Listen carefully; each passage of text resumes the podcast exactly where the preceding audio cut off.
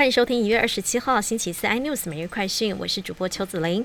疫情指挥中心公布新增二十一例本土个案，其中十三例在桃园。昨天爆出群聚的加贝尔幼儿园就占了八例。桃园市卫生局疫调发现，其中一名学童阿嬷曾经到过前都火锅店用餐，研判两案为同一个群聚感染。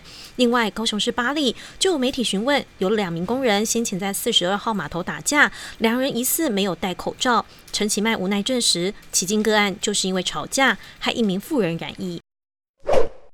我国向辉瑞药厂自购的新型病毒口服抗病毒药物今天抵台，是继韩国后第二个亚洲国家取得。加上先前莫沙东口服抗病毒药物也到台湾，我国成为亚洲第一个同时拥有两种抗新冠肺炎药物的国家。检调截获情资，指中油炼制事业部执行长徐汉疑似收贿违法护航业者得标。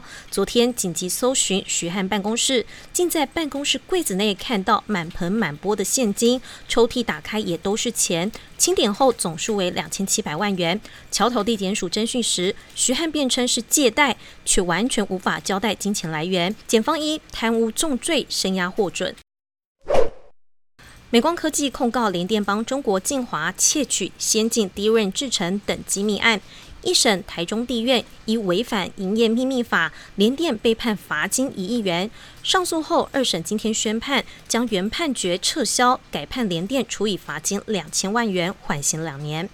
更多新闻内容，请锁定有线电视四八八十八 MOD 五零四三立财经台 iNews，或上 YouTube 搜寻三立 iNews。感谢台湾最大 Podcast 公司声浪技术支持。您也可以在 Google、Apple、Spotify、KK Bus 收听最新 iNews 每日快讯。